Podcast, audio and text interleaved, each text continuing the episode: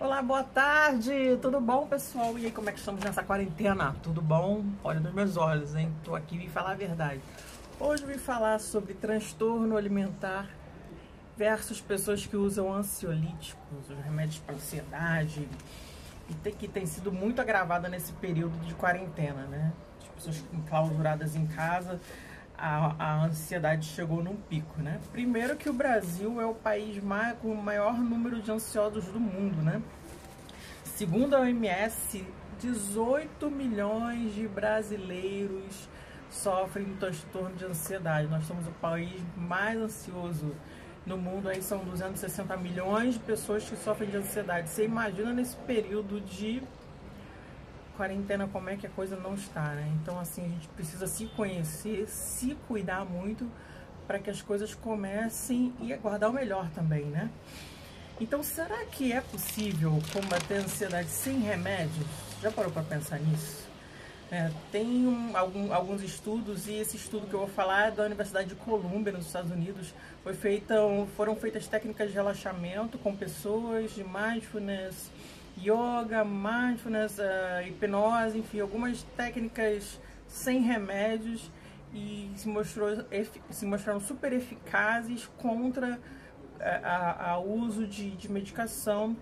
As pessoas começaram a apresentar melhor autoconhecimento, mais autocontrole, mais calma, né? E é provado que, por exemplo, mindfulness, que eu trabalho muito com isso, que ele consegue realmente diminuir os sintomas de ansiedade. Né? Então, eu recomendo muito a, as técnicas serem utilizadas no dia a dia, tá? É, sem contar que também começa a trabalhar atitude positiva, né? Assim como a yoga, também as posturas de yoga. Então, essas atividades aí são super bem-vindas no combate à ansiedade, tá? E o que, que é a tal da compulsão alimentar? Na verdade, é aquela vontade incontrolável de comer que você não consegue parar, né? Mesmo quando não está com fome, você acaba ingerindo alimentos que você não precisa numa quantidade muito alta. Então, é, é, é, bem complicado porque eu tenho recebido muitos relatos de pessoas adultas e crianças também desenvolvendo transtorno alimentar comem porque estão entediadas, comem sem vontade, né? Até colocaram um meme outro dia na internet, dentro da geladeira estava escrito assim: é, volte depois, você está apenas entediado. Mas é interessante que a gente se faça algumas perguntas na hora de comer, né? Eu preciso comer? Eu realmente estou com fome? Então essas perguntas têm que ser feitas na hora da, da alimentação. Né? Causas Vou falar de algumas. Uma das causas são as dietas muito restritivas, gente. Ah, você não pode isso, não pode isso, não pode aquilo, não pode aquilo. Eu não sou nutricionista, sou profissional de educação física, mas eu estudo sobre o assunto, converso com nutricionistas.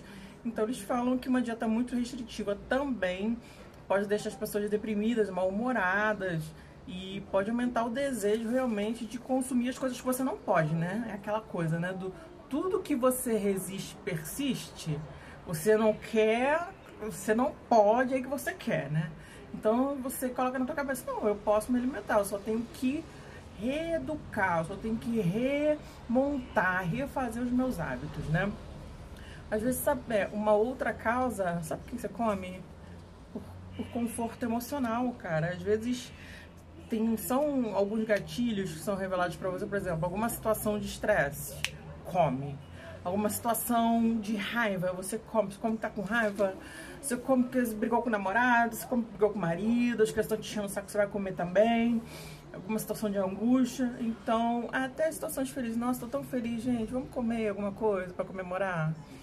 Então, às vezes é uma forma que a sua família costumava te, te presentear também, te presenteava com chocolate, quando fosse fazer alguma coisa boa. Isso é um gatilho também para lembrar que o comer é, é prazeroso que você começa a associar com, com, tanto com coisas muito legais ou com coisas muito ruins, né?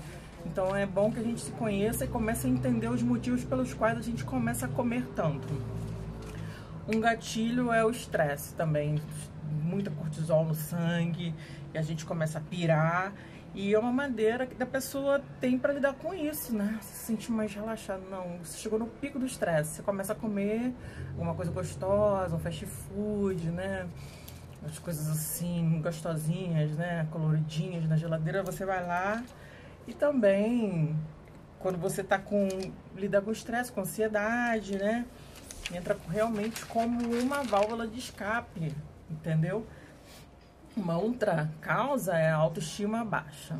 Você tem problema com a sua imagem corporal, a autoestima baixa e a, a baixa autoestima ela tem uma ligação totalmente conectada com a compulsão de comer. Ah, me sinto mal, me sinto feio, me sinto horrível. E até entra como autopunição mesmo. Então, assim, é bom que a gente tenha autoconhecimento, né? E às vezes tem, tem ligação com problemas da infância também. Você sofria bullying na escola, ou te chamavam de gordo e que você não serve para nada. Eu cansei de ouvir isso, gente falando que, que sofria bullying e comia para se punir mesmo, né? Porque eu via tanta coisa ruim. E os problemas que, que podem ser, surgir com essa compulsão, né? por exemplo, bulimia, anorexia. Tem gente que é, come e, faz o vômito, né? É muito difícil. Pessoas que sofreram um abuso também, a pessoa não, não, não, se aceita com o corpo que tem, tem vários traumas, então a pessoa se pune comendo, por incrível que pareça. E até é, é, for, você, você foi negligenciado emocionalmente pela sua família, sentia muito sozinho, você comia para chamar a atenção. Então pode rolar isso tudo. Né? Alguns fatores de risco para desenvolver esse problema da compulsão nutricional é dieta restritiva, é a dificuldade de você expressar sentimentos, você ficar tão oprimido e não consegue falar que você acaba descontando na comida. Autoestima baixa, é, às vezes você não, não tá muito legal, não tá muito bem resolvido com, com N questões, você ouve comentários sobre teu peso também, você começa a comer. É, alguns sintomas dessa compulsão, um dos primeiros é que você come muito rápido.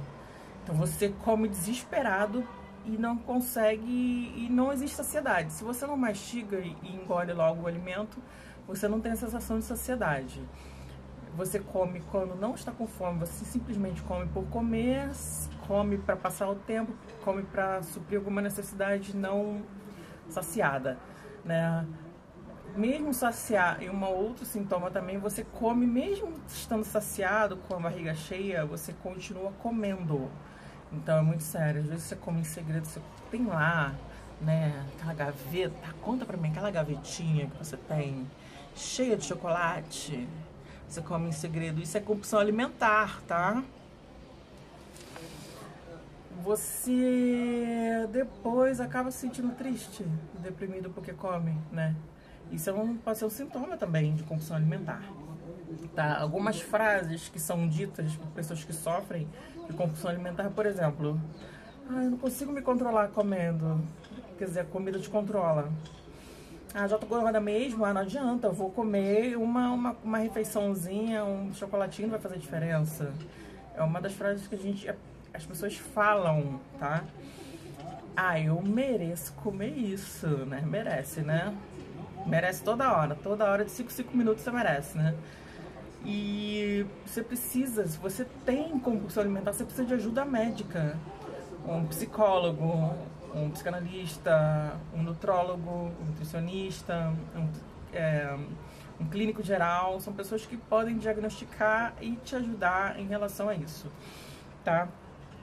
E também eu trago para minha área de educação física. Eu tenho uma, uma avaliação que é uma avaliação da saúde funcional que mostra níveis de ansiedade também por pela conversa, no caso, pela consulta da saúde funcional, depois que você faz a avaliação, eu consigo perceber e eu vou te aconselhar aí para o profissional, porque eu não sou nutróloga, eu não sou nutricionista, mas profissional que, que se cuida, que pretende cuidar do outro, ele tem que estudar e tem que entender, perceber sintomas, né? Bom, complicações possíveis que você pode ter com a, essa, essa descompensação aí alimentar, no caso, né? É uma das coisas que você pode desenvolver a obesidade, hipertensão, diabetes, bulimia, depressão, né? E já que o gancho da, da compulsão foi em relação a quem toma os remédios, uma coisa eu falo para você, que você toma, se você toma remédio para ansiedade ou depressão, primeiro, conheça-se, conheça-te a ti mesmo. Procure atividades de autoconhecimento, procure um atendimento no psicólogo que ele vai te ajudar muito a te entender se tem alguma causa anterior lá, trauma de infância, bullying, isso vai te trazer para uma realidade, você vai entender coisas que você não entende e você não vai entender por que, que você come tanto, entendeu? E se você já toma os ansiolíticos, eu recomendo atividades físicas sim, atividade de mindfulness sim, mindfulness é atenção plena, eu vou começar a colocar alguns exercícios na minha página, exercícios mais curtos, e até os mais longos eu vou colocando aos poucos também, que você começa a voltar para você mesmo a atenção. E tem uma parte do, do, da alimentação que se chama Mindful Eating, né? É o comer com atenção plena, que você é, exercita o comer, o mastigar, o deglutir, o sentir o gosto, sentir o cheiro. Tem algumas formas para você fazer isso. Você pode comer, desliga a televisão, celular fora, põe a mesa, você faz a garfada. Então, assim, é, é um, são algumas técnicas para você comer com atenção plena que vai te ajudar no tratamento da compulsão, tá?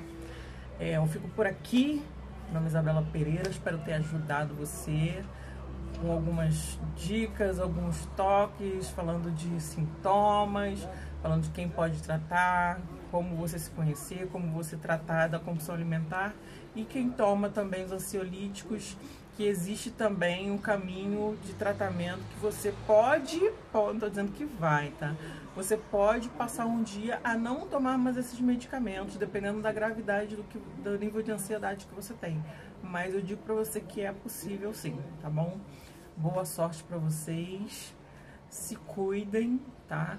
E aproveita vai lá aqui embaixo, tem o, o link da, do check-up da saúde funcional.